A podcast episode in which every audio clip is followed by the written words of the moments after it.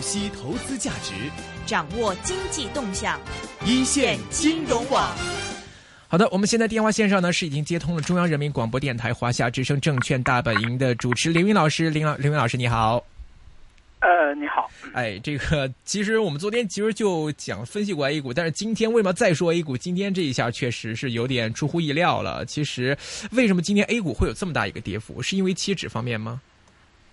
呃，妻子算一个因素吧，但妻子离这时间还稍稍有点远哈，是周末呢才是结算日。那本周呢，我觉得是有两个事件对市场呢会有比较大的一个影响。一个呢就是周五的这个八月份的股指期货的一个结算，另外一个呢就是上周呢周五收盘之后呢，证金公司呢宣布暂时刀枪入库啊，这个暂时封招这样的一个。这样的一个影响，这两大事件的话呢，还是对市场呢会有比较大的，呃，这样的一个冲击力。呃，一个呢就是证金公司呢停手以后呢，是究竟的市场会是沿着呃上周呢小幅啊反弹的走势呢继续反弹下去，还是需要呢再次下探来确认呢下涨的一个支持，确认呢市场在缺了。证金公司之后呢，能够回稳，这是一个考验。另外一个呢，因为我们都知道呢，在上个月七月份的时候呢，围绕着期货、期指，嗯，呃，这个交易和最后的结算呢，是多空双方呢是，呃，有过非常激烈的一个搏杀。那最后呢，是通过这个，呃，证金公司的这个。领衔主演和通过呢对规则的修改，最后呢是锁定了这个胜局。但是本次啊，本次呢，因为证金公司呢在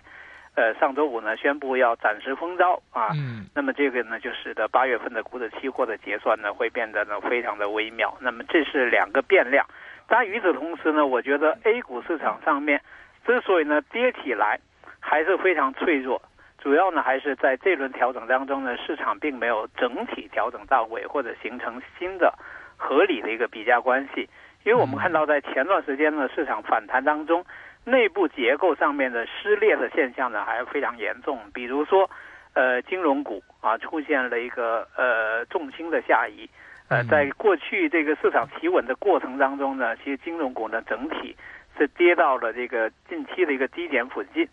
另外呢，垃圾股啊出现了非常猛烈的一个炒作，特别是呢有国企改革预期的，或者跟证金公司的介入持有重仓的，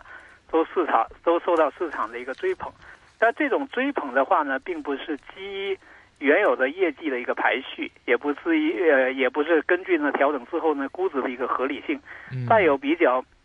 明显的这种投机行为。所以呢，当市场出现调整的时候。我们依然看到呢，市场是一盘散沙的这样一个状态，呈现出呢再次的一个整体杀跌。那么今天的下跌呢是非常凶悍了，是因为四个指数啊，从主板到中小板、创业板四个指数跌幅全部超过百分之六，这样的一个下跌呢，把上周一涨幅呢接近百分之五的一个大阳线呢是全部呢这个吞没。所以今天这个呃阴线本身实体很长，呃将这个一周多的时间呢覆盖。另外一个呢，就今天呢，有将近一千六百家的个股呢出现跌停，呃，呈现出呢呃市场内部的抵抗非常脆弱的一个状况，所以走势上面来看呢，确实是比较难看。是之前其实 A 股升的时候都在说炒作一些什么国企改革的消息啊，但是我看到有内地的一些专栏作家就在这个网志上说说，其实啊国企改革可能只是一个炒作的陷阱。那么其实国企改革并没有大家想象的这么美好，只是利益者的一次利益再分配，那么可能跟小股民之间没有什么关系。这个你觉得国企改革这个炒作或者是这个实际的效果，你你怎么看呢？呃，我一直对市场当中的两个两个主题呢不是很放心。一个主题呢就是国企改革，呃，后期的这种过度炒作。因为自从这个南车北车合并这个炒作完了以后，大家就会发现呢，整个市场借助这个题材呢过度投机。南车北车呢，在合并之前的时候呢，疯狂炒作；合并之后呢，是大幅度的这个下跌。是，呃，这本身就可以看到呢，即使国企改革会给企业层面上面呢带来一加一大于二的这种效果，但从二级市场上面来看呢，还是把它当做一个题材，成了一个呃赚钱或骗钱的一个啊一个机会。呃，并不是呢这个一般投资者呢能够当从当中呢这个获取太大的一个利益。所以这一轮国企改革的相关板块的一个炒作，在中车呃炒作已经失败之后呢，再度的一个展开，在市场呢出现深度调整的时候展开，本身呢就是挺匪夷所思的，就是在逻辑上面呢总是缺乏这个说说服力。其中呢，有些品种代表性的品种呢，价格的拉开的这个差距，比当时呢南车北车呢跟港股之间的这个差距呢更大。比如说，呃，这个洛阳玻璃啊，洛阳玻璃 A 股的股价呢，炒到差不多四十块，港股才几块。是 是。呃，所以这里头呢，就透着呢非常不合理的一个一个定价的一个逻辑。另外呢，沾这个证金公司呢重仓的一些品种呢，我们也看这个。呃，出现了一个非常疯狂的一个炒作，这个呢是由，呃，梅岸吉祥开始出现的一个现象。我觉得这里头呢也是非常的不合理。为什么呢？因为有些人认为说是证金公司持仓然后不买，那意味着锁仓。但是锁仓呢对股价呢究竟有多大影响？嗯，应该是影响非常的小的，因为毕竟呢证金公司持有的品种呢也就是在百分之四左右的一个幅度。我们别说是锁仓了，就算是回购把它注销了，那么对估值的影响也没有多大的一个影响，因为回购注销肯定要比锁仓是一个效率更高、作用更大的一个做法，但是都不会有太大的影响。但是呢，二级市场上面 A 股上面呢也做了一个疯狂的一个炒作，所以我觉得在最近这段时间里头呢，这个市场的这个倾向本身呢很不健康，同时这个倾向呢并没有受到这个有效的一个监管。那我觉得呢，也不是太过的一个健康。当然，我们也看到呢，在呃这这次呢股市这个修复过程当中呢，中航系所代表的军工板块，也是呢有过轰轰烈烈的一个炒作。嗯但中航系呢，始终给人一个印象呢，就是题材太多，重组太多。但是上市公司呢，整体而言呢，也是估值呢过高。所以我觉得 A 股呢，在这轮调整当中呢，并没有重建它的内部结构上面。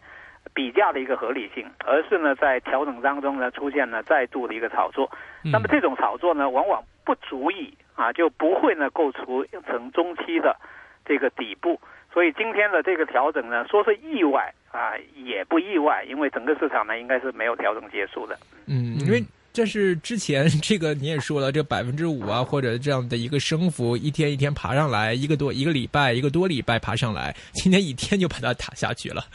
这个幅度还有这个力度，就感觉就跟汇率似的，哈，好像一下就下来了。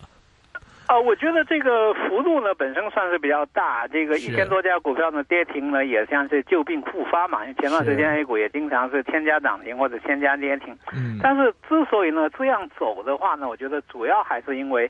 A 股的投资者呢，到目前为止呢，并不能够明确判断 A 股的估值重心呢在什么地方，然后 A 股呃各类股票之间的比价关系呢应该怎么样确定？嗯，呃，估值重心呃不明确和比价关系不明朗的时候，那么投资者呢是不敢贸然出手的，他剩下的就变得由着市场的惯性来走，因为如果你一个市场如果有呃比较比较那个稳定的一个估值重心和各类股票之间呢。有一个相对稳定的一个比价关系，那你就可以确定它呢究竟是调整到位了没有，嗯，或者说有没有低估，需要不需要补跌等等这些，那你就可以根据呢这个观察到的情况呢来加以这个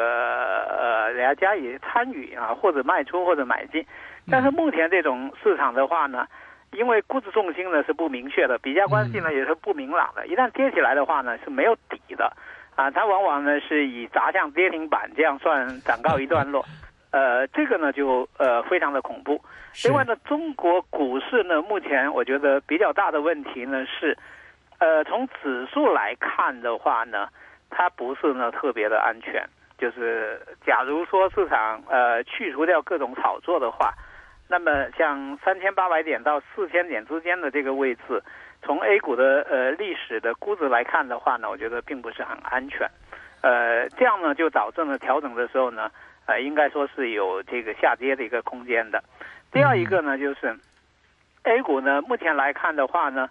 呃，对估值水平上面呢，有各种不同的一个说法。有些人拿几个银行股来说呢，觉得 A 股的市盈率水平比较低。但实际上呢，从去年炒到现在，各种主题炒作呢，导致的结果就是除了几只银行股呢，整个市场的这个市盈率水平呢是非常的高。是。那么这种很高的市盈率水平的话呢，就导致它跌起来为什么会跌到跌停板？就是，呃，你看跌幅的话呢，会觉得很大。比如说一百六十倍市盈率的股票呢，跌到八十倍，这个呢跌一半，对吧？嗯。但是八十倍的股票呢，会不会跌到四十倍？呃，非常有可能，对吧？然后四十倍的股票会不会跌到二十倍？嗯，也不能够排除这种可能。这样呢，就导致市场在调的时候呢，呃，普通投资者呢不太敢接。那么前期呢，这种千千家跌停能够被拦住，还是靠证金公司及其他的小伙伴们呃一起动手。那么现在呢，证金公司不动手，那么由着市场来探的话呢？我觉得一个呢，它可能需要呢，就是快速的一个下跌；另外一个呢，是需要时间来磨，慢慢磨出一个呃底部和磨出一种结构来，让大家呢知道呢哪个位置是安全的，什么样的定价呢是合理的。那么这个呢是需要时间的。所以今天这个杀跌的话呢，呃，这么凶，我觉得跌一下以后，大家就知道哦，A 股真的是还没有这个恢复到常态。所以呢，就会有一些人呢跟随市场的一个走势呢，出现一个杀跌的一个动作。那么这个杀跌的动作呢，确实使得证金公司呢在上周五宣布的这个跟市场保持距离这样一个说法呢，又经受了一个考验。因为一千五百家股票的一个跌停，嗯嗯，那么就需要看一下证金公司认为这是一个常态还是非常态，是可以保持观察，呃，还是需要呢再度介入？因 为这一下子问题呢又复杂化了。嗯，另外，其实我们也留意到七月底一些公募基金的那些股民嘛，他们都是有一个赎回的一个情况出现。基本上这个是不是也加剧了一个 A 股的一个跌幅？就是反映市场他们的信心不足，然后呃就会继续跌下去这样呢？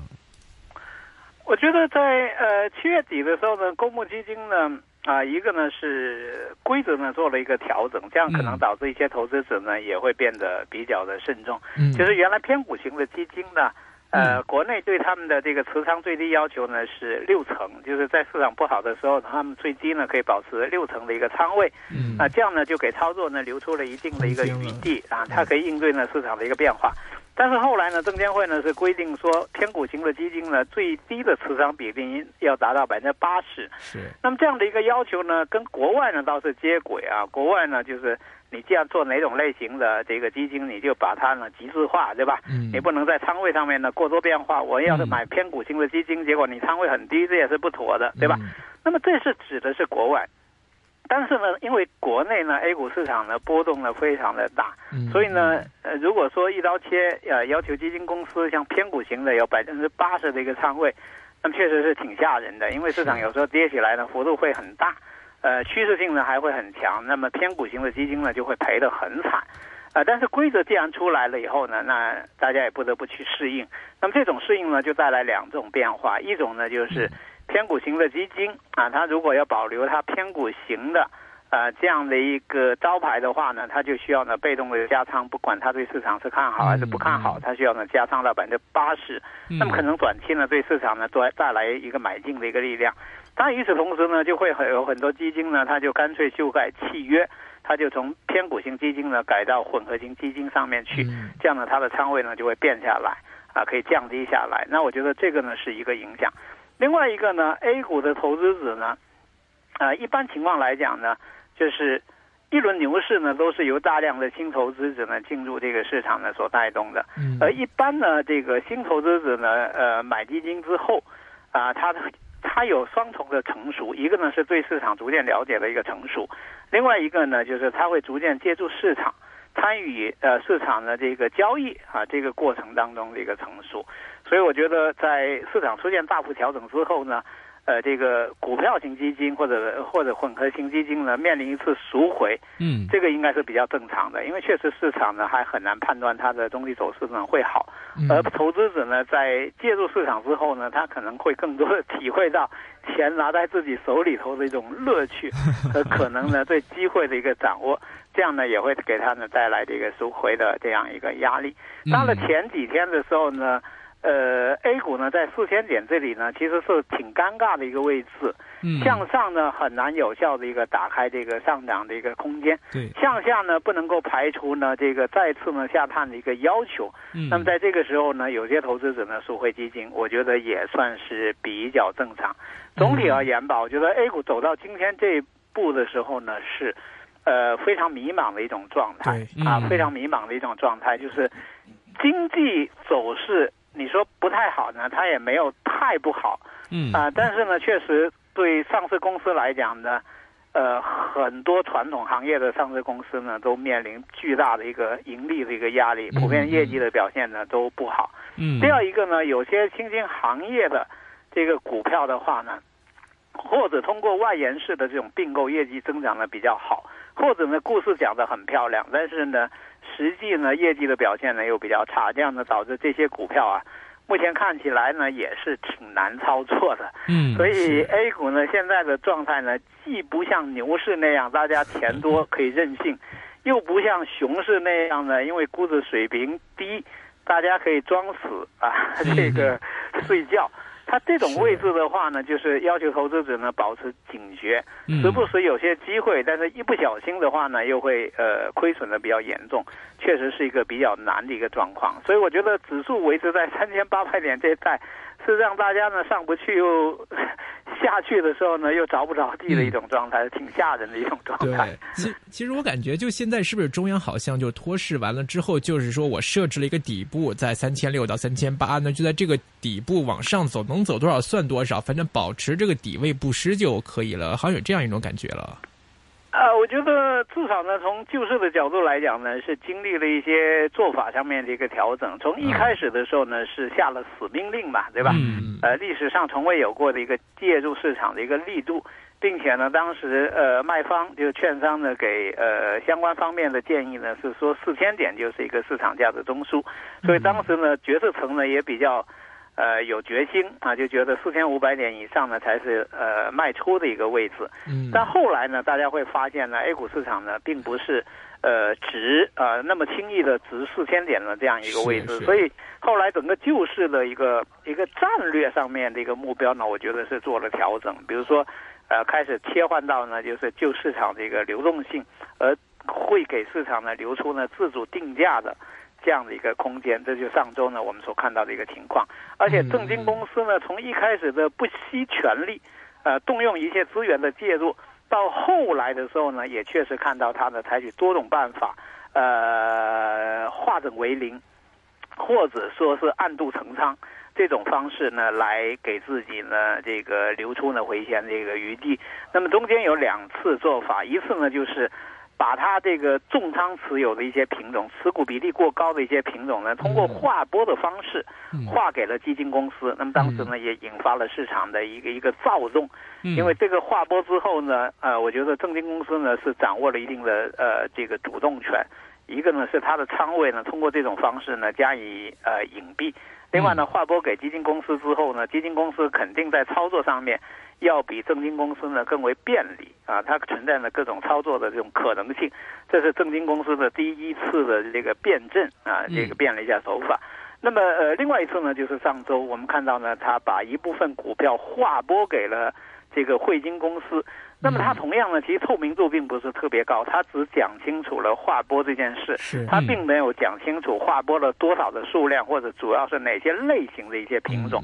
如果这里头呢，依然是它带有一种呢，就是说给市场的一点交代，但是同时呢，让自己啊可以有暗度陈仓的这样的一个空间，我觉得是有这个益处。因为其实从划拨的角度来讲呢，本来是哎从。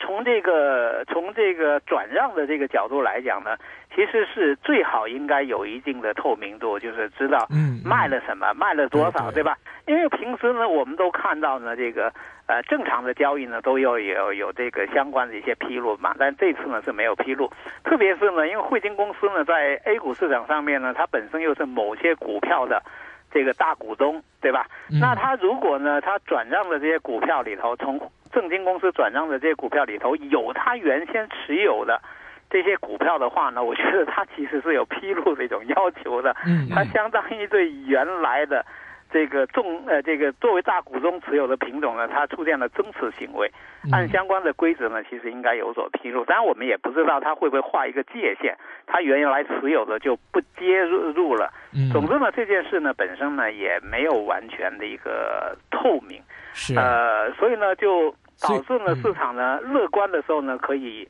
讲的比较乐观，悲观的时候呢就会出现了今天的这样一种呃比较。情绪化的一种操作，我觉得这都是 A 股，呃，习惯了就好的一种状态了。所以您觉得是不是正金其实是想退出来？我觉得正金呢，第一呢，它在原有的使命当中呢，它并没有维护市场稳定的这样一种功能。因为正金呢，它准了本来做的就是融资融券这个买卖的，嗯，对吧？它是做这方面的一个业务的，它并没有救市的一个职责，它是临时，嗯，呃，委以这个重任。第二一个呢，从证金公司呢，它自身的这个，比如说它的人员储备啊，它的传统的这个优势啊，或者它的资金规模啊，其实它也不具备呢把市场拖住的这样一个实力。因为它如果像前段时间介入呃介入市场的话，那么假如说真的是两万亿左右的一个呃买入的一个规模的话，那么它的杠杆率就非常高了，因为它也只有一千亿的。这样的一个注册资本嘛，还是最近增资以后的一个结果。那你会想想，它的负债率很高，它也经不起市场波动的一个冲击。嗯，所以我觉得证金公司呢，应该是顺着市场的某种这个呃舆论的一个导向，就是说希望是救市场的流动性，而不是救市场的一个点位。然后呢，找在一个呃可以退场的一个位置，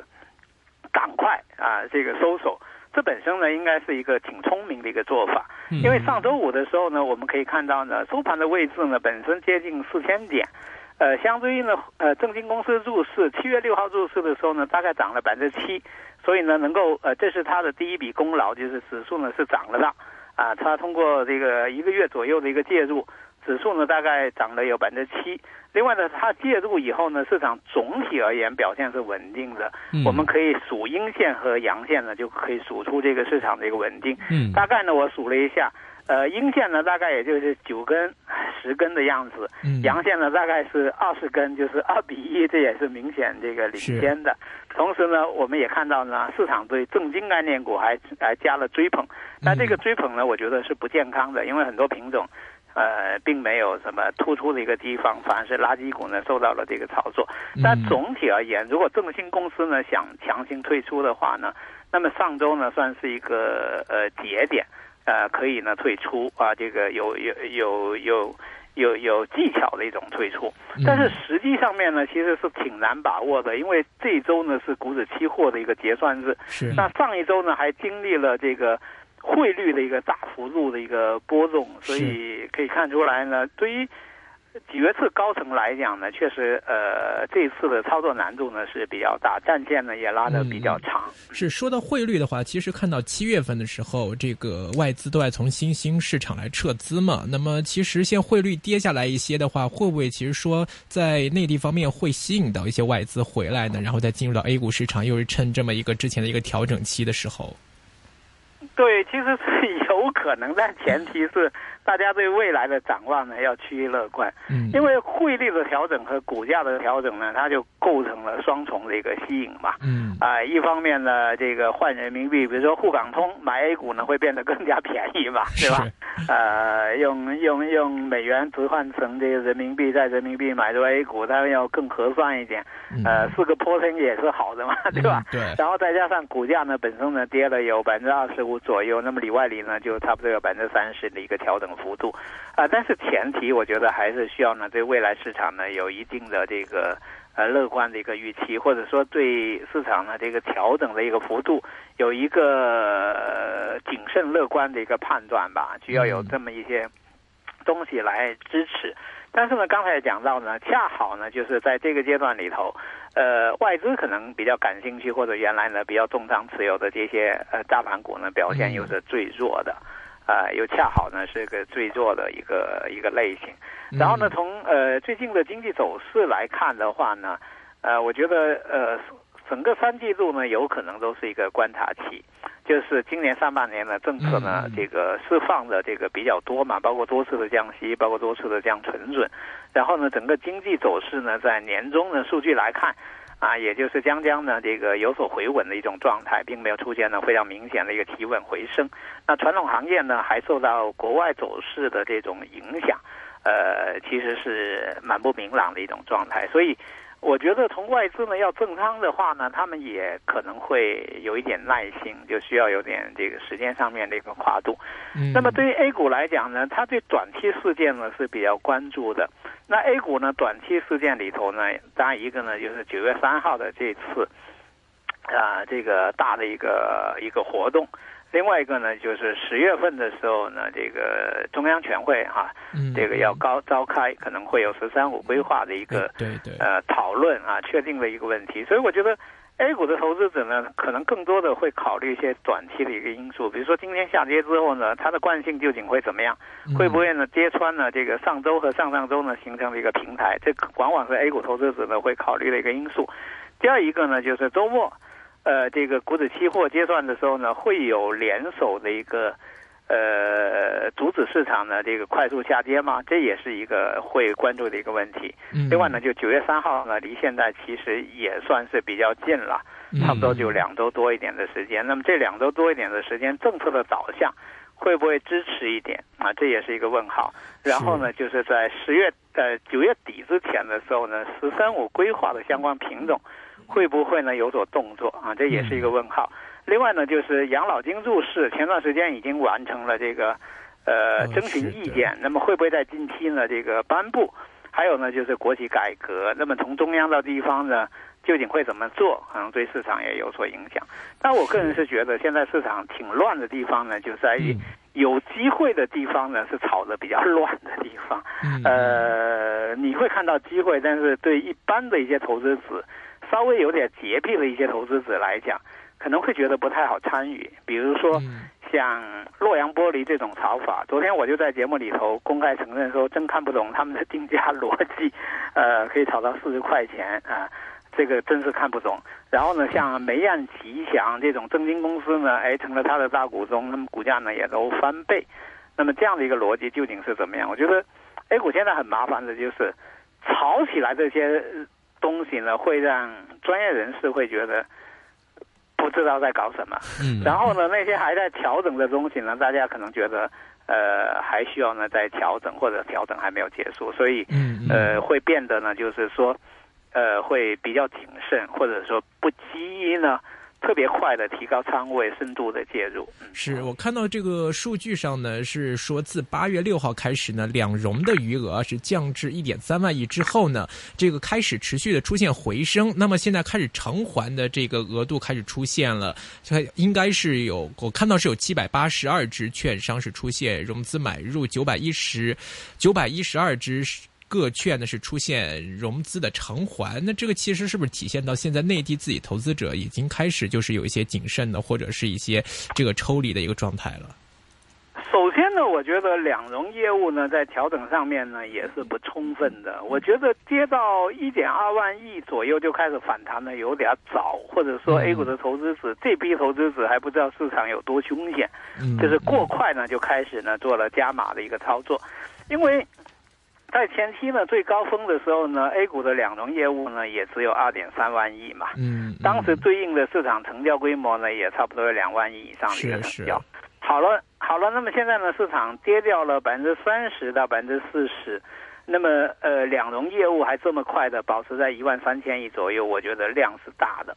呃，量有点过大。还有呢，现在的市场呢，交易水平呢，也就是一万亿到一万三千亿之间，所以我觉得这一点三万亿呢，其实规模也是有点偏大。所以如果说从市场自然调整的角度来讲，我其我倾向于呢，两融业务应该降到这个万亿以下，最好在八千亿左右。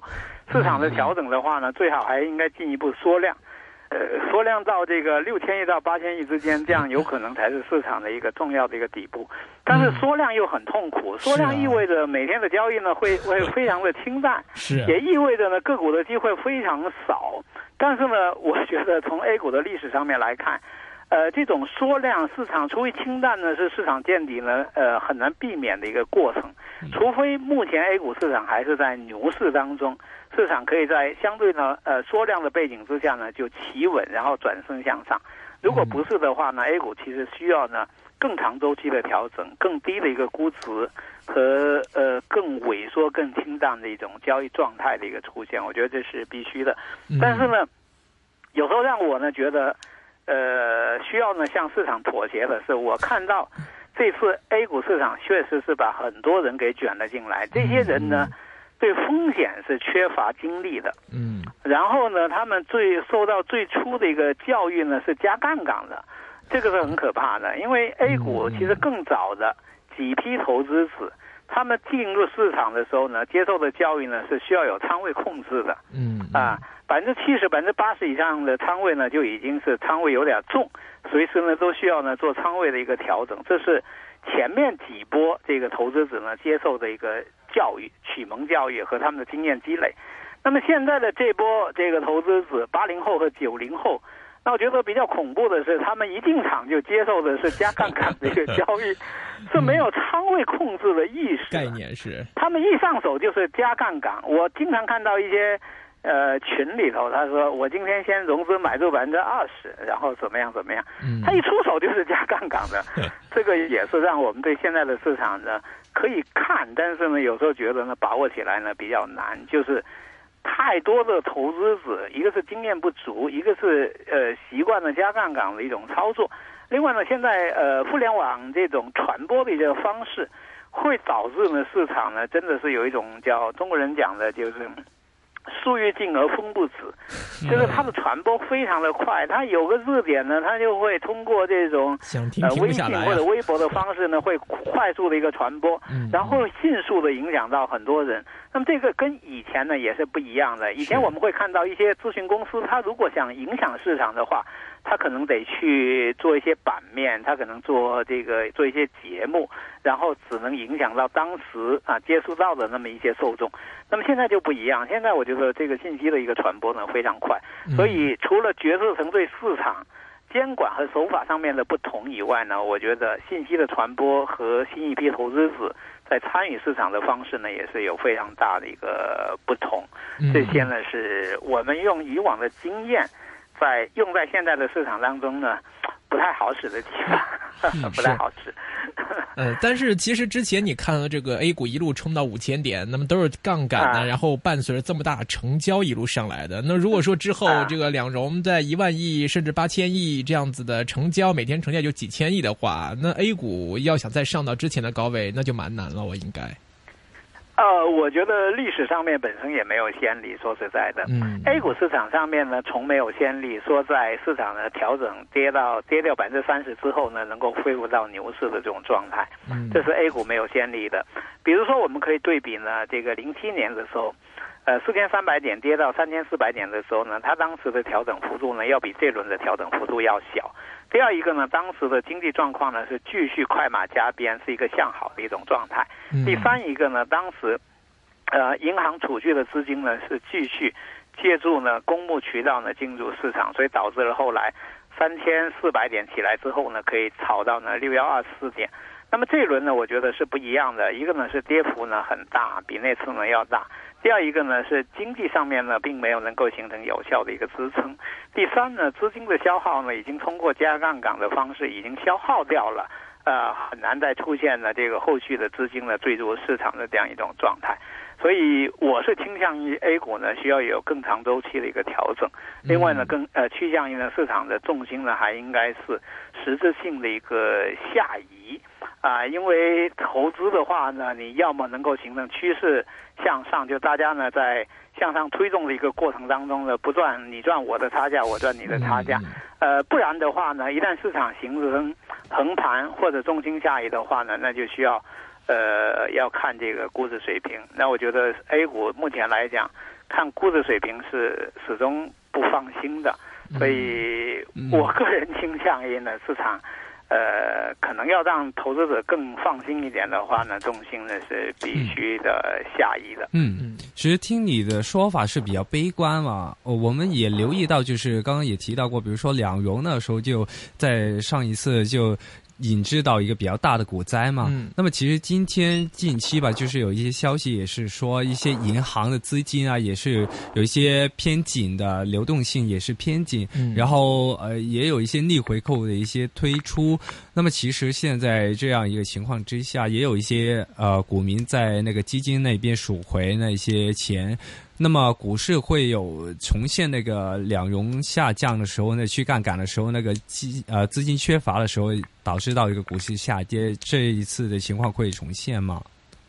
我觉得 A 股呢，呃，整体的流流动性呢是非常好的，因为央行呢确实它实质性的这个降低利率和降低存准率，呃，所以现在 A 股很大的一个问题是。你有钱没地方投资，包括在 A 股市场上面，其实很多人是有钱的，只是觉得呃不太好入市。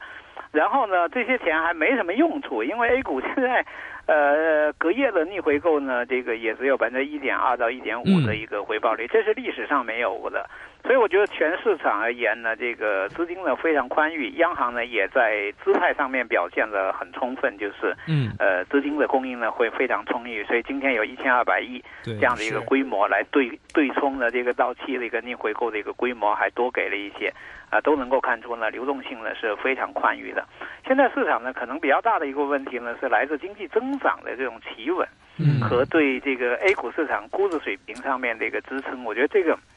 这个不是靠流动性能够解决的，嗯，呃，确实是比较难。就是市场不缺钱，但是这些钱呢，他不敢当炮灰，他不太敢进去。所以我觉得有时候是需要下跌，呃，估值更合理一点，然后使得资金呢，它有这样一个转化的一个欲望，由现金呢转化为股票的一个愿望。呃，如果现在在这个位置的话呢，除非你有说服呃大家说现在还是牛市。然后呢，还有击鼓传花，继续炒下去。那不然的话呢，这个转化呢，我觉得是是没到时候吧。是，这应该是没到时候。然后呢，从这个呃市场来讲的话呢，我倒觉得，呃，乐观不是你想营造出来就能够营造出来的。非常清楚解答。大家呢都会在时间关系，先聊到这里，我们下次再聊。谢谢，拜拜。